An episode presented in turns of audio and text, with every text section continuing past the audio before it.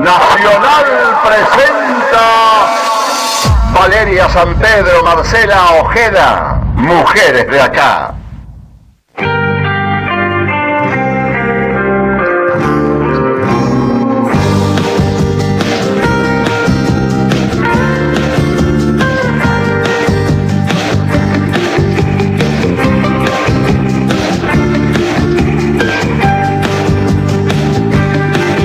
Hola, muy buenos días. Hola, ¿cómo les va? Buen día. Bienvenidos a este domingo especial para todas las mujeres y para todas las familias. Feliz Día de la Madre, Valeria San Pedro. Gracias, Marcela Ojeda. Aquí estamos, festejando el Día de la Madre, haciendo radio y saludando, empezando por nuestras madres y haciendo el saludo extensivo a todas las mujeres madres de la Argentina. Pero claro que sí, para Irene, la mamá de, de Valeria, para Silvia, mi madre, valientes, corajudas. Este, así que las saludamos a ellas y a todas las madres que por distintas alternativas, de distintas formas, hoy son madres o están transitando el camino para hacerlo. Y obviamente elegimos hacer este programa especial justo en el Día de la Madre y hablar sobre maternidades, distintos tipos de maternidades, de ejercer esta maternidad por elección, con ganas, con deseo, eh, cuando planificamos tener un hijo y muchas veces nos encontramos con muchísimas, eh, muchísimos problemas que pueden ser este, naturales y que hay que tratar de este, solucionar, por ejemplo, a través de tratamientos. Pero claramente, porque conocemos a las madres biológicas, las que tenemos eh, de crianza, las adoptivas, las solteras, heterosexuales, lesbianas o familias constituidas por una mamá trans. Las que lo son, naturalmente, pero una enorme cantidad de mujeres y varones, porque la infertilidad es tanto del hombre como de la mujer, que han tenido que, gracias a la técnica y a la, a la ciencia de reproducción asistida y a la ley, Argentina también es punta de lanza en la región, en la ley que ha ayudado a tantas mujeres a ser madres por medio de distintos tipos de tratamientos que no vamos a hablar hoy de técnicas médicas porque no lo somos, pero sí conocer historias, de eso se trata este Mujeres de Acá. Y vamos a escuchar tantas voces eh, con, con distintas historias justamente del ejercicio de la maternidad. Es tan personalísima esa experiencia. Así que los invitamos también, las invitamos a comunicarse a través de arroba mujeres870, que es nuestro Twitter, y si no, vía mail mujeres870 arroba gmail.com. si uno habla en el día a día con compañeras, con amigas, con vecinas, con eh, gente cercana al jardín de, de su hijo o al colegio, se va a encontrar con que por lo menos uno cada cinco matrimonios o cada cinco parejas tienen problemas o algún tipo de, de dificultad en, en la, en la búsqueda de sus hijos, que necesitan sí o sí o de la ciencia o de las adopciones y todos los tipos que hay en la Argentina y en el exterior para poder conformar su familia. Vamos a conocer historias y vamos a conocer, a reconocer, a presentarles a la primera. Andrea tiene 45 años, hizo cuatro tratamientos. Cuando decimos cuatro tratamientos no es como ir al odontólogo, No. ¿eh? Estamos diciendo poner no solamente el alma, poner el espíritu, pero también poner el cuerpo, porque son las mujeres que, en este caso, como el de Andrea, tuvieron que ir a muchísimos especialistas, o tal vez elegir un centro médico que los ayude, que los contenga, que los abrace y que les digan cuáles pueden ser los, los tratamientos eh, más sencillos o menos dolorosos, Menos porque hay dolor, son menos invasivos. En el caso de, de Andrea, eh, quedó embarazada el año pasado y hoy es mamá de Nina, que tiene apenas dos meses cumpliditos hace algunos días. Andrea está celebrando hoy con toda su familia su primer día de la madre y está en Mujeres de Acá y este es su testimonio.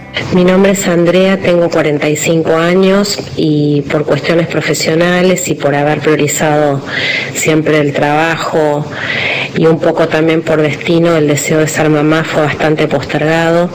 Conocí a mi marido a los 39 años y juntos iniciamos un proyecto de familia al poco tiempo. Em, pero bueno, eh, fue una búsqueda de muchos años y cuando evaluamos la posibilidad de hacer un intento de fertilización asistida, nos encontramos con la barrera de lo económico, sin ningún tipo de garantía de éxito en el primer intento sobre todo. Eh, además la edad era un factor negativo y me habían eh, diagnosticado trombofilia. gracias a la ley de fertilización asistida se abrió una gran puerta para nosotros para poder continuar en este camino y ahí nada nos paró, renovamos la esperanza y en el cuarto intento quedé embarazada después de cuatro fertilizaciones in vitro em, por primera vez en mi vida y fue la alegría más grande eh, que realmente no puedo expresar con palabras. Si tengo que que hablar de lo vivido, creo que lo más importante sería eh, no dejarse llevar por los prejuicios ni por los miedos, tener siempre esperanza, que nada, nada ni nadie te diga cómo tenés que cumplir tus sueños. Y, y sobre todo para las mujeres que como yo tenían digamos que esperar para, para lograr este sueño o que decidían esperar, mejor dicho, em, la posibilidad de congelar los óvulos, que no olviden que hoy en día hay una ley que lo avala, que lo que es posible y, que es una gran oportunidad para poder em, cumplir el sueño en el futuro. Eh, bueno, hoy festejo mi primer día de la madre con mi hija en brazos y muchísima alegría testimonio que además arroja otra realidad sobre, sobre la mesa que tiene que ver con esta maternidad entre comillas tardía. Hablamos de tardía cuando hablamos de ese reloj biológico que los médicos te taladran la cabeza para que quedes embarazada a los 30 porque es el pico de la fertilidad y vos por ahí estás tratando hoy en día más que nunca de generar una, un, proyecto profesional, de poder este, sentirte eh, que, vas creciendo en el lugar que elegiste, te formaste hasta los 20 pico, te dan la oportunidad a los 30, si sos madre, se te cierran todas las puertas. Entonces, esta posibilidad que da la ciencia de este, poder decidir cuándo una quiere ser madre. Y Andrea, más allá de que los tratamientos llevan su tiempo, hoy es madre a los 45. Y bienvenidas las madres que algunos dicen grandes. Qué grandes. Estás en la plenitud de la vida. Vos sabés que, y esto tiene que ver también con qué pasa con los varones a los 50, por ejemplo. He hablado con muchos varones que a los 50, después de dos o tres matrimonios o parejas vuelven a ser padres cuando uno diría, bueno, pero en realidad están más cerca para ser abuelos y dicen que la paternidad a los 50 años en el hombre es un renacer. Imaginen lo que es para una mujer poder eh, tener un hijo a los 45 y también llegará un momento en que en hacer una autocrítica de quienes rodeamos a las mujeres que por distintas circunstancias propias, físicas, biológicas o externas, no quieren todavía ser madres y esperar ¿por qué no algún tiempo también? Romper esos mandatos de, ¿cuándo vas a ser madre? ¿Qué le pasará? Como si no quedar embarazada por elección propia fuera una enfermedad prácticamente. Ahora, cuando hay algún problema, lo importante es el acceso a esos tratamientos. Y Andrea algo contaba, nosotros tenemos una ley, una ley que este, fue reglamentada en el año 2013 por la expresidenta Cristina Fernández de Kirchner, la ley de fertilización asistida, la 26862, que abrió un mundo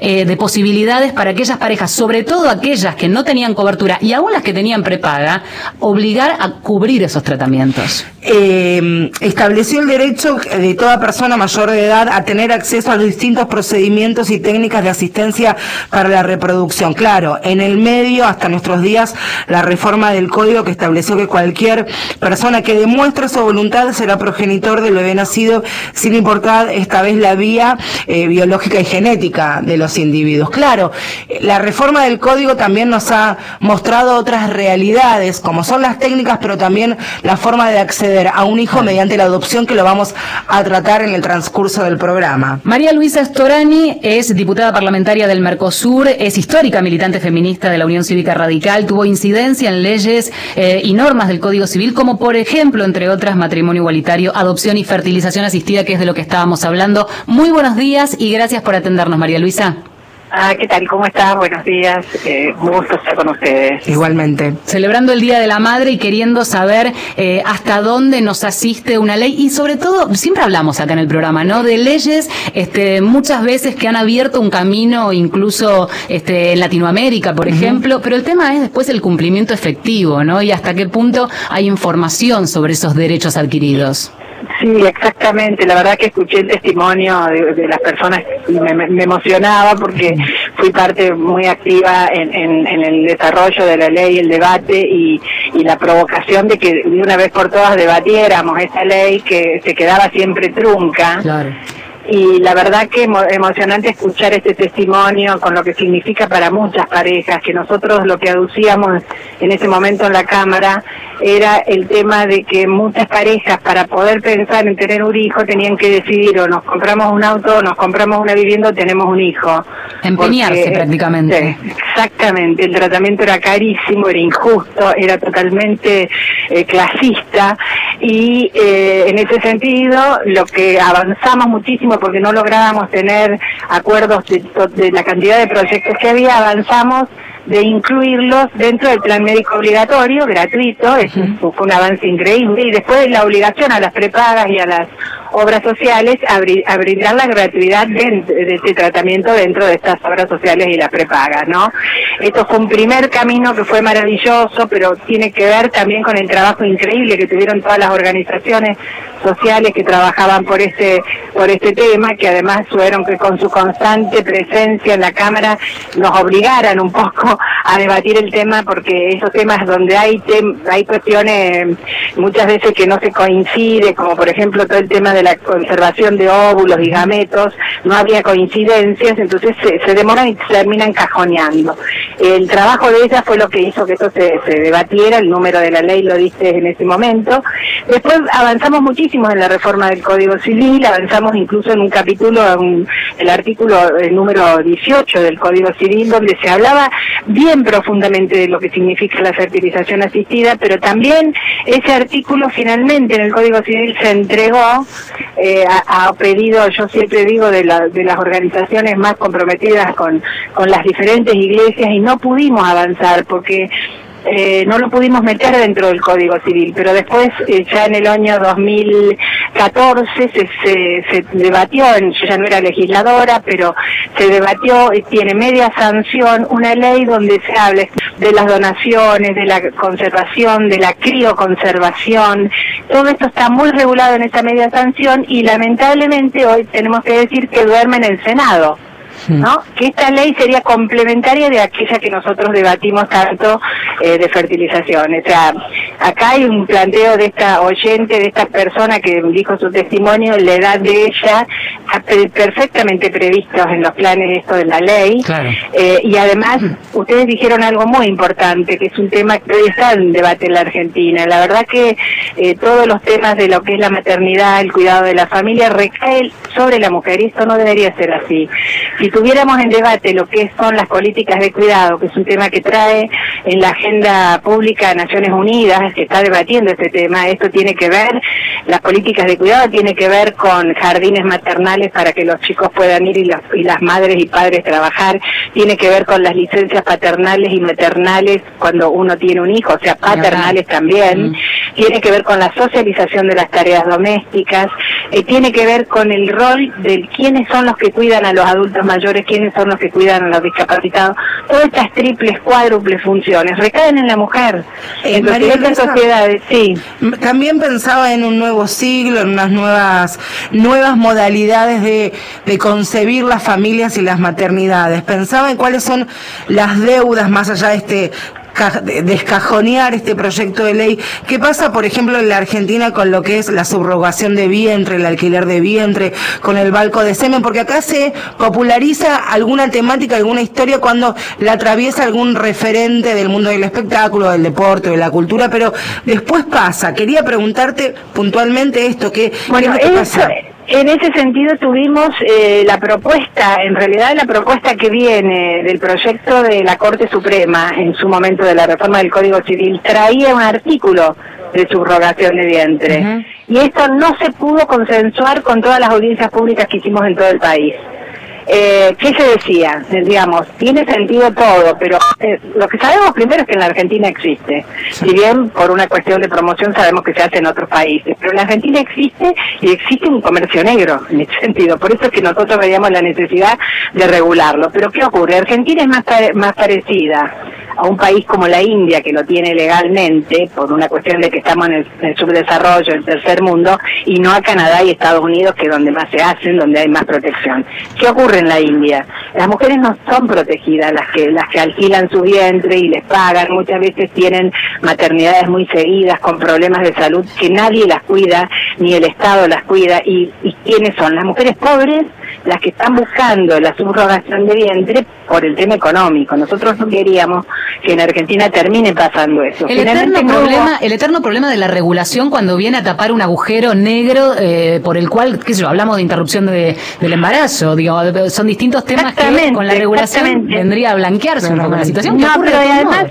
Además, este, deberíamos regular, deberíamos llegar a un acuerdo, porque existe en el mercado negro.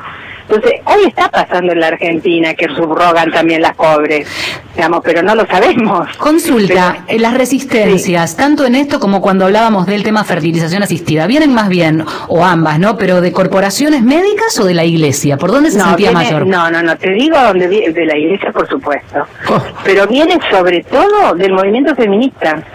El movimiento feminista en todas las audiencias públicas se negaban a que el cuerpo de la mujer fuera utilizado solamente para la maternidad con una cuestión de que siempre somos miradas para la reproducción, ¿no?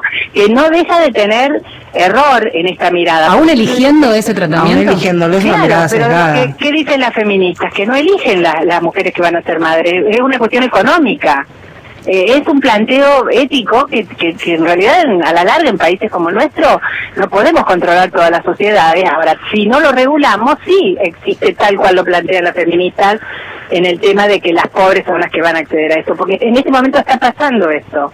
Eh, en, la Argentina. Entonces yo creo que hay, hay un proyecto excelente en el Senado que tampoco prosperó de subrogación de vientre, que lo presentó lo que la quien es hoy vicegobernadora de Mendoza, cuando era senadora. Hicimos audiencias públicas, hablamos mucho de este tema, pero no progresó.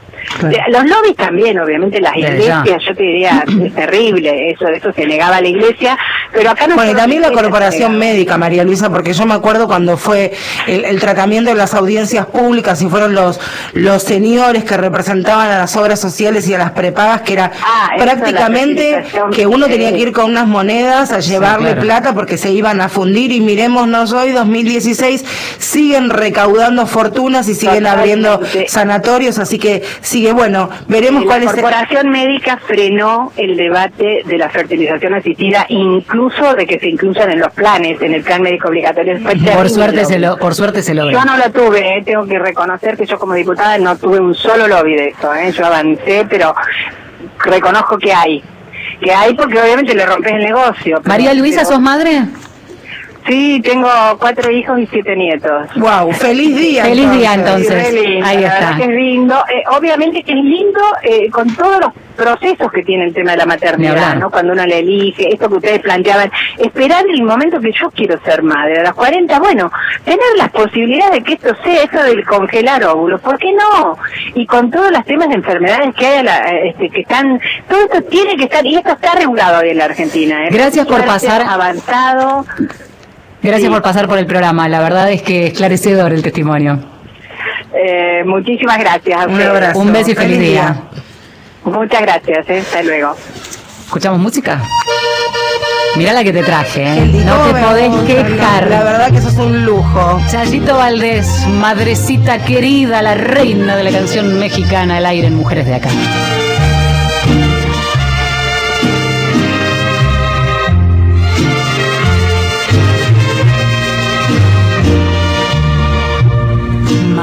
Madrecita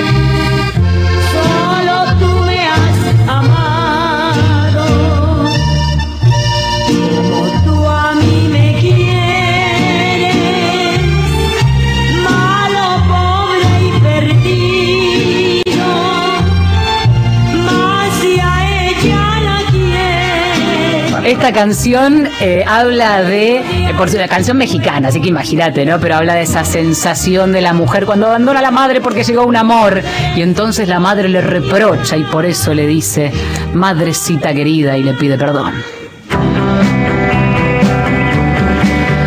Bueno, acá estamos en Mujeres de Acá hablando de maternidades. ¿De qué otra cosa en el día de hoy, Ojeda? Y tuvimos la, la suerte, el privilegio en nuestros años de, de hacer la calle, haciendo periodismo, con Sí. Valeria, de conocer muchas mujeres a las que queremos, a las que admiramos, primero personalmente y profesionalmente también, mujeres que en estos 10, 12, 15 años que estamos en la calle la han peleado, la han luchado, han golpeado puertas, han expuesto también sus cuerpos, sus energías y sus años para intentar ser madres. Hay una que queremos profundamente y admiramos mucho más, Patricia Pinela, durante muchos años este, fue movilera de Radio Rivadavia, la mejor que tuvo Radio Rivadavia sin dudas. Pero lo más importante en la vida de Patricia y de su compañero, que es mamá de dos chicos, de Tiago, un adolescente bellísimo, eh, e Ivana, el biológico, y la más chiquitina es adoptada en Haití. Una historia de lucha porque eh, había decidido que quería la familia numerosa. Tiago había llegado fácil y después se complicaban los embarazos y dijo vamos a adoptar. Vamos a escuchar en este audio de Patricia el derrotero por conseguir primero esa adopción, cómo se truncaba ese sueño en la Argentina y cómo apareció la luz de esperanza allí en Haití. Me llamo Patricia, tengo dos hijos, un varón de 15 y una nena que está por cumplir 4 años. El varón es hijo de sangre, lo tuve cuando tenía 33 años y cuando empecé a buscar un segundo embarazo eh, se me complicó. Perdí cuatro embarazos, tuve dos ectópicos, uno me dejó casi un mes internada, hice dos tratamientos de fertilidad que no funcionaron y bueno, y en un momento decidí que no quería seguir poniendo más en riesgo mi vida y porque uno de los embarazos fue complicado y decidimos adoptar. Siempre fue una posibilidad para mí desde lo personal y también para mi pareja la posibilidad de adoptar.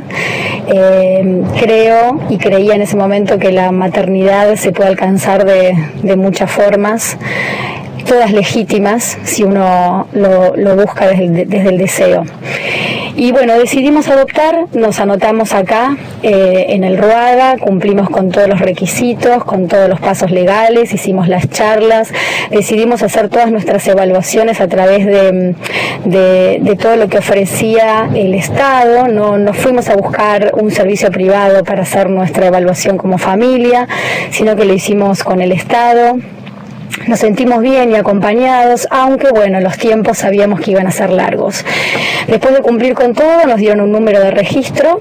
eh, de, como padres eh, preadoptivos y, bueno y esperar no Eh, nuestra espera siempre consideramos que nuestra espera fue diferente porque teníamos un hijo nuestro hijo crecía además él también quería un hermano y bueno fue pasando el tiempo y pasaron cinco años en cinco años nunca nos llamaron eh, para nada, ni para saber si seguíamos viviendo en el mismo lugar.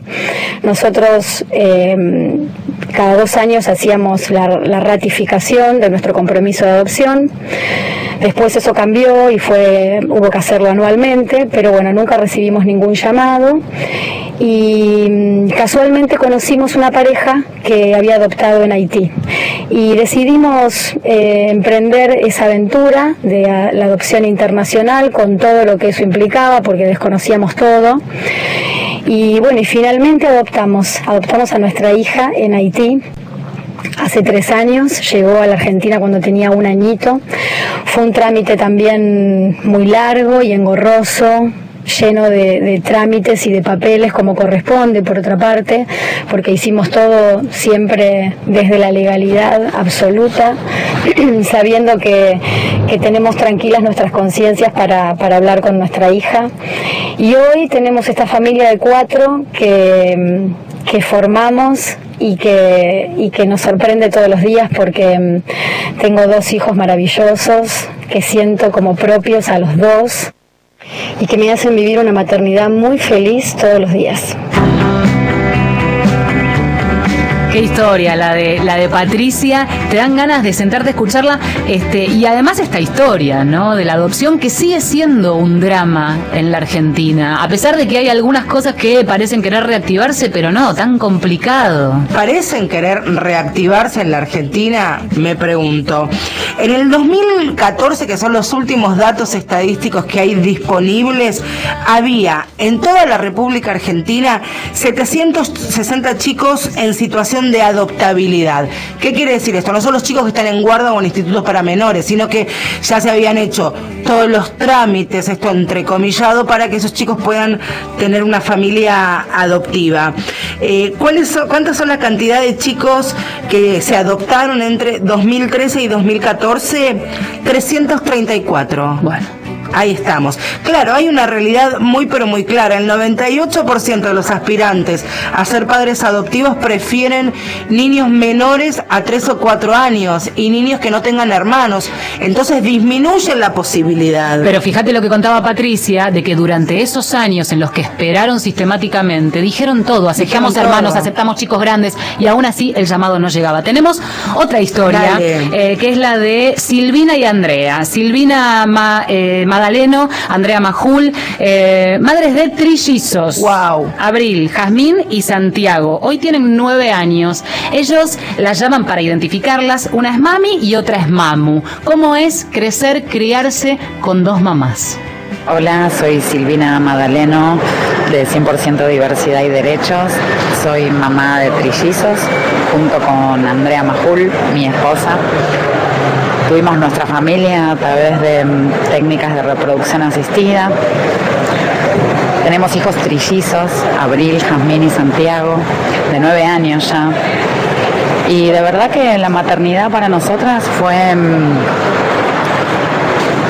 empezó con el deseo, ¿no? Algo tan simple y tan poderoso como eso. Eh, y cuando los nenes nacieron, que por supuesto ya éramos una re familia de golpe, de dos, éramos cinco, de un día para el otro. Eh, bueno, no, no teníamos todos los derechos como cualquier otra familia. Eh, tampoco pensábamos que iba a ser posible tenerlos. Así que hoy, unos cuantos años después, seis años después de la ley de matrimonio igualitario y después del DNU 1006, todas leyes que hicieron que nuestra familia tenga los mismos derechos que otra, eh, existen en nuestra sociedad y también eh, queremos celebrar el Día de la Madre por haber aprendido y por estar aprendiendo todos los días lo que significa ser mamá de a dos en comaternidad. No, no había ningún librito abajo del brazo para saber cómo era, así que lo fuimos descubriendo y lo vamos descubriendo día a día. Feliz día a todas las mamás. A Silvina y Andrea yo las conocí Contame. hace eh, cuatro años. Los chicos estaban entrando, cuatro o cinco años, estaban entrando al jardín. Yo las acompañé el día del jardín, no el primer día, pero en esos primeros días y me contaban de qué manera la adaptación la había hecho el jardín hacia esa nueva familia, porque en la ficha de inscripción no figuraba mamá y mamá. Figuraba mamá y papá, figuraba la, la idea única de que la madre que iba a hacerse cargo de determinadas cuestiones, como por ejemplo llamar el primer llamado ante cualquier problema con los chicos, iba a ser la madre. Y fueron adaptando incluso los contenidos para hablar de mamá y mamá. Y lo contaban con una naturalidad con sus compañeritos que hacen que hoy tengan nueve años y sean esto, una familia más de entre tantas familias que existen. Feliz día entonces para Silvina y Andrea, las madres de Abril, Jazmín y Santiago de 9 años. Estamos en Mujeres de Calle, seguimos. Temas de género para todos. Mujeres de acá. El sonido de la mañana. Nacional. AM870. Muy feliz día a todas las madres. Un saludo especial para mi mamá Mariana. Hoy es el día para festejar a las madres. Felicidades a todas las mamás que nos dieron la vida. Les doy un feliz día a todas las madres y hasta la mía, pero pasa la mía que a todas. Feliz día. Feliz día de la madre. que la pases lindo y feliz día de la madre. ¡Feliz Día de las Madres! Nacional saluda a todas las madres en su día. Auditorio Nacional, Cultura en Movimiento, Agenda. Jueves 20, 19 horas. Ciclo de recitales de la Argentinidad presenta al CIMAP bajo la dirección de la maestra Hilda Herrera. Transmite Radio Nacional Folclórica. Viernes 21, Radio Nacional Folclórica. Sábado 22, 17 horas. Zorrito Bonquintiero conduce Materia Primo y homenajea a Charlie García por su cumpleaños. Transmite Nacional Rock. Entrada libre y gratuita. Capacidad limitada. Maipú 555. 10 de la mañana, 34 minutos. La información no se detiene. Buscanos. Nacional AM870. Temas que todos saben, pero pocos hablan. Mujeres de acá. Habilitamos nueva ronda de mate en mujeres de acá, hoy celebrando el Día de la Madre, así que hoy vos me lo tenés que hacer. a Hoy mí. yo tengo que homenajearla a Valeria San Pedro. Podemos decir Madres de Acá, es este programa Claro. estamos hablando de tipos de mujeres, pero también tipos de maternidades, distintas formas de familia, que ese también va a ser otro programa para mujeres de acá. Hablamos de las madres biológicas, de las de crianza, las adoptivas, las, las solteras, las hetero, las, Las que no quieren ser lesbianas, las que madres. no quieren ser madres y eligen amorosamente criar a, a hijos como los sobrinos, por ejemplo. Claro. Pero también estas nuevas posibilidades que ofrece la Argentina, por supuesto con, con mucho trabajo de movimientos sociales e igualitarios, hoy permite que hablemos en esta mañana de domingo, de Día de la Madre, con Emilia. En, la en las parejas en la provincia de, de Santa Fe junto a Enzo son los papás adoptivos de Rubí. Un- una niña que tiene varias particularidades. La primera que está creciendo y se está formando en un hogar repleto de amor y de un matrimonio que la ama profundamente. Emilia es una mamá trans, pero tiene varias varias cosas para contarnos. Y lo primero que me gustaría charlar con ella es para por lo menos mover o analizar un paradigma el que eh, con el que nos hemos criado todas, esto del instinto materno. ¿Puedo yo hoy desde un micrófono hablarle del instinto materno a una mamá trans que está día a día criando con profundo amor a Rubí? Me parece que no, pero quiero que lo cuente ella. Emilia, feliz día ante todo. Acá en Mujeres de Acá te damos la bienvenida. ¿Cómo va? Hola, muy buenos días. Eh, muchísimas gracias. Estamos escuchando a lo largo de la mañana distintas historias, distintas formas de ejercer la maternidad. Nos llama la atención primero porque no hay muchos casos de este ejercicio consagrado eh, a través de las instituciones, ¿no es cierto? Cuando ya te dicen sí, ok, vas a ejercer de mamá. Eh, ¿Cómo fue ese ejercicio, en tu caso, la llegada a esa cuestión un poco más institucional, pero también lo que decía Marce, ¿no? Uno habla de el instinto maternal y si nos remontamos a mucho tiempo atrás, ¿de dónde es el origen? De decir, la mujer nace con el instinto y cuando hablamos de mujer, hablábamos hace tiempo de genitalidad y hoy ya no tenemos que hablar de genitalidad porque estamos hablando con una mamá trans. ¿Cómo lo ves esto? Eh, tengo la suerte de, de haberme interiorizado mucho en el tema y a nivel psicológico no se habla de, de nivel de, de un instinto maternal, sino de un deseo maternal. Porque si diríamos un instinto maternal, en mi caso yo no podría ser mamá. Eh, porque genéticamente no soy una, una mujer. pero pero el deseo de formar una familia y de y de mm, tener una bebé lo tengo como lo tiene cualquier eh, persona hetero o cualquier persona que tiene ganas de forma- formar una familia. ¿Cómo llega Rubí a la familia de ustedes, a la vida tuya y de Enzo? Eh, Rubí es un caso muy particular. Ella tenía dos añitos de vida cuando a mí me avisan que la mamá no la podía tener. eh, yo en el momento, en el primer momento que tengo contacto con con, con Rubí, no estaba muy dispuesta, o sea, a, criarla, pero ¿por qué? Porque también me pongo en la cabeza del hétero y me ponía también en mi posición que no quería eh, ser eh, el llamado de atención de todo el mundo. De Mirá vos, una ¿sentías vos ese prejuicio nosotros- también? Sí, sí, sí, sí. Tengo la tengo la suerte de vivir y viví siempre en, en- rodeada de heterosexuales. Entonces sé lo que piensa el otro. Y por una cuestión de respeto, eh, yo decía, ¿qué, ¿qué va a decir la gente? No quiero provocar eh, malos tratos hacia mí o, o hacia la nena. eh, y estaba muy confundida. El tiempo fue pasando, Rubí llega a nosotros con dos añitos eh, y así se queda ella un año y medio con nosotros sería. Eh, después, eh, por medio judicial, ven que la menor, al no poder estar con su mamá y su papá, debería ver o debería irse con un familiar directo. Ella se va con un familiar directo y pasa aproximadamente por siete familias más. Mirá. Eh, y bueno, pero nosotros nunca dejamos de tener el contacto, la íbamos a buscar los fines de semana. eh, en ese en ese en este tiempo digamos tan largo y tan corto porque la verdad yo no puedo no puedo creer que hoy soy mamá de Rubí Eh, hoy ella tiene seis años y en todo este periodo de los dos a los seis años ella estuvo viviendo un año y medio con nosotros se va en una familia ella vuelve al poco tiempo, está viviendo cuatro meses más, se vuelve a ir con su mamá, vuelve a venir siete meses a vivir conmigo y se va con su papá. ¿Cuál es el problema?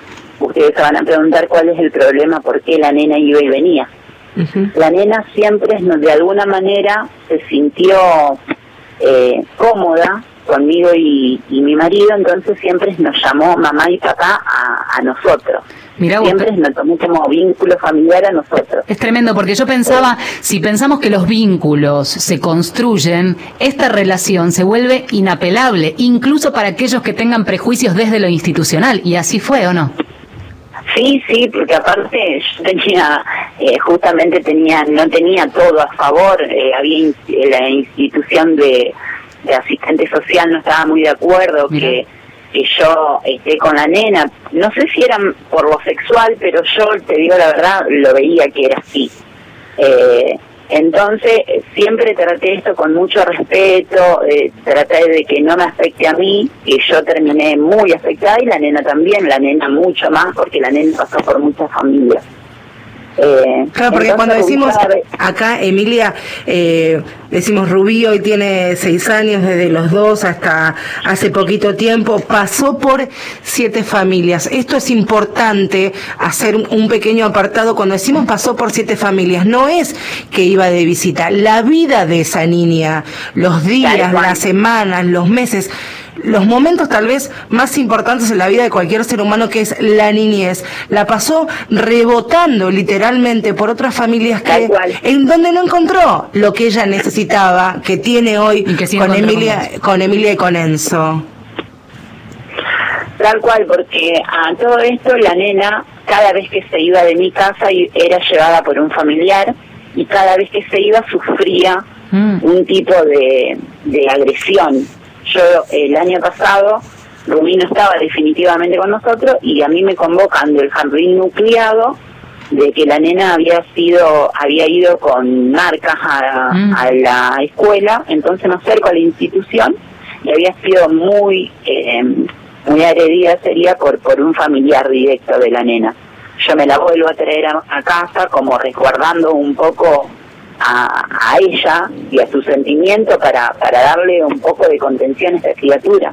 Y aparte, porque les digo la verdad, chicas, yo siempre tomo esto como, a ver, lo quiero aclarar de este punto de vista. Yo sé que, que soy trans, y yo sé que no puedo dar a luz, y yo sé que no puedo tener un hijo, pero el vínculo que yo tengo con la nena es como que si fuera mi hija, es así. Es que sos una Yo mamá con todas las letras. Eh, yo la siento mi hija, entonces todo lo que yo podía hacer para, para sacarle una sonrisa y protegerla, lo hacía. Eh, Emilia. Sin medir las consecuencias, sin medir las consecuencias, porque tal vez yo, que me lo he planteado, yo me la traía y yo decía, a estar bien, le dábamos todo el amor y de pronto venían y me las arrancaban. La nena volvía a sufrir todo un proceso, entonces eh, no sé si también estaba muy bueno lo que yo hacía, pero trataba de, de, de mi punto de vista de darle la mejor contención a ella. Emilia, no, no restan demasiadas palabras más que agradecerte, pero sí la más importante es desearte que tengas un muy feliz Día de la Madre. Te mandamos un beso enorme a vos, a Enzo, a tu compañero, a tu marido y por supuesto a, a Rubí. Que tengas un feliz Día de la Madre, Emilia. Bueno, muchísimas gracias. Un abrazo. Muchísimas gracias. Escuchamos a Carla Morrison. El tema se llama Compartir. Quiero compartir mi silla contigo. Quiero ver salir el sol y despedirlo. Quiero caminar y correr a tu ladito. Quiero buscar y encontrarme a solas contigo. Quiero dormir y soñar caricias contigo.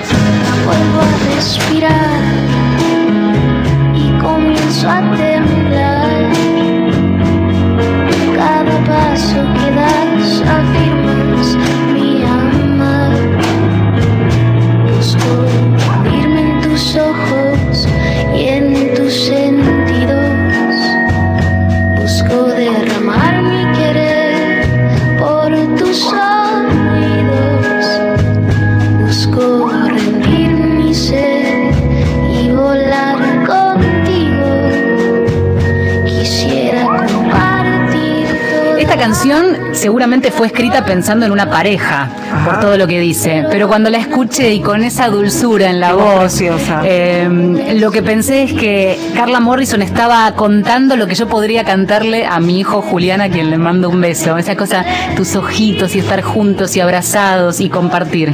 Por eso la pusimos ahí. Qué programa, ¿no? Qué lindo. Ay, me, me encantó que podamos transitar por las maternidades, pero desde otros lugares, no hacer este eh, la madre de los quintillizos 20 años después. Ya está, Ah. ya se hizo. Bueno, hablamos de otras maternidades, de otras madres. Y yo a veces cuando la veo a Valeria, Valeria tiene a Julián 6, tiene Julián 5. 5, el año que viene Ah. cumple 6. Y a veces Valeria estamos eh, preproduciendo el programa y me la imagino haciendo esa sopita que dice, o Jugando al fútbol en el living. o f- claro, jugando al fútbol. Y después cuando me cuenta alguna anécdota cuando lleva el pibe a fútbol, y me imagino a las demás madres, pero también a los padres, y cuando va a la clase de natación, porque en esos lugares sociales de interacción con las otras madres, también hay mucho para contar. Oh, y del chat de madre hoy no vamos a hablar. Pero sí vamos a hablar con una especialista. De alguna manera te vas especializando. Luisina Burbán es psicoanalista, es profesora de la Universidad de Rosario, especialista en maternidad y autora de una serie de crónicas sobre los avatares de ser madre. Entonces se mezcla un poco lo profesional y la práctica cotidiana. Luisina, ¿cómo te va?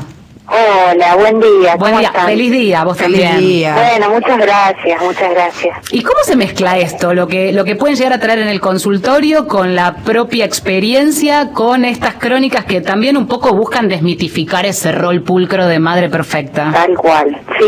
Bueno, se mezcló solo, te diría.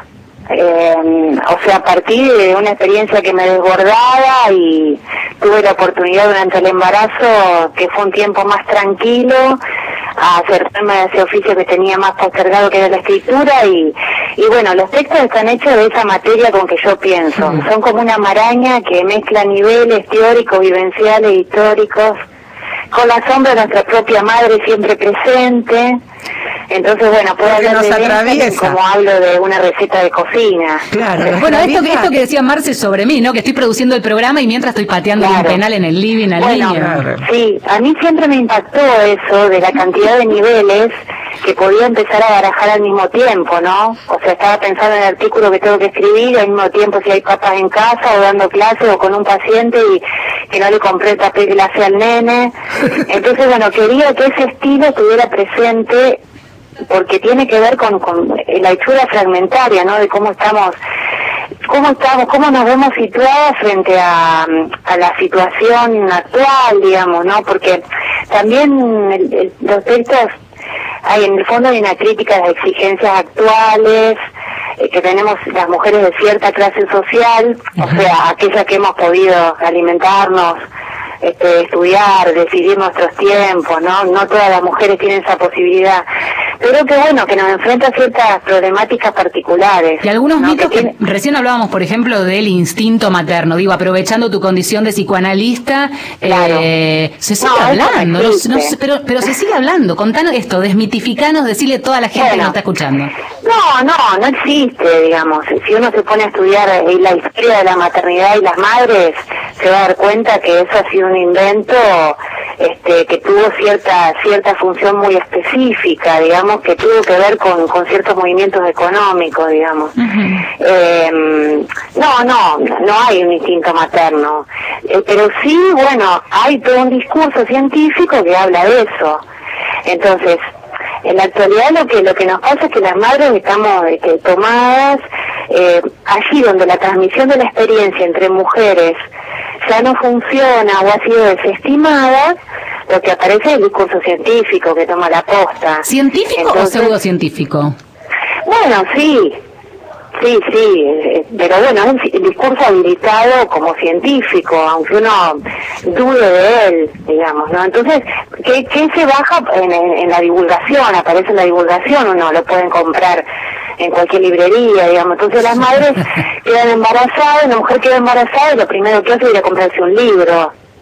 Claro, claro. Igual viste que hay guías de todo tipo, porque yo me acuerdo, por Claro, ejemplo, cuando tuve, es, era el, el de dormir sin lágrimas por un lado, que era hace colecho, nena, hace colecho, y el otro que era, pero una mili- era una mil- militarización del lecho materno. Ese es el libro- ese ¿Cómo libro era que te este? dice- El duérmete niño. El que lo deja llorar, déjalo llorar. Déjalo llorar. ¿Sabes lo que era yo atrás de la puerta mirando los minutos? Tenías que esperar, viste que el primer día dos minutos, después tres minutos, después... Claro, sí, sí, sí, sí, yo me doy a eso en las clases. Lo, lo ¿Qué consejo das vos ante uno de los ejemplos del conductismo. Eh, bueno, están los dos ejemplos, el de la teoría del apego y el del conductismo. Este, uno es innatista y el otro es pues, que todo es adquirido y que, que la ciencia puede enseñarte a, a un, un modelo de crianza, digamos, pero bueno, todos bajan pautas, lo que dejan afuera es qué podemos sostener cada una de nosotras. Claro. O sea, y, y dejan afuera la falla, porque lo que producen esos discursos es que las mujeres se sientan siempre en falta por nunca dar en la talla. Es lo que uno se encuentra en el consultorio. Digamos, ese sufrimiento de las mujeres por, por porque las otras lo hacen bien y yo no. Así como existe el mito de este, lo que decíamos del instinto maternal, hay un libro que a mí me gustó, casi te diría más por el título, después se va un poco por, por el tema de, de, de la ficción, es Distancia de Rescate de Samantha Schweblin.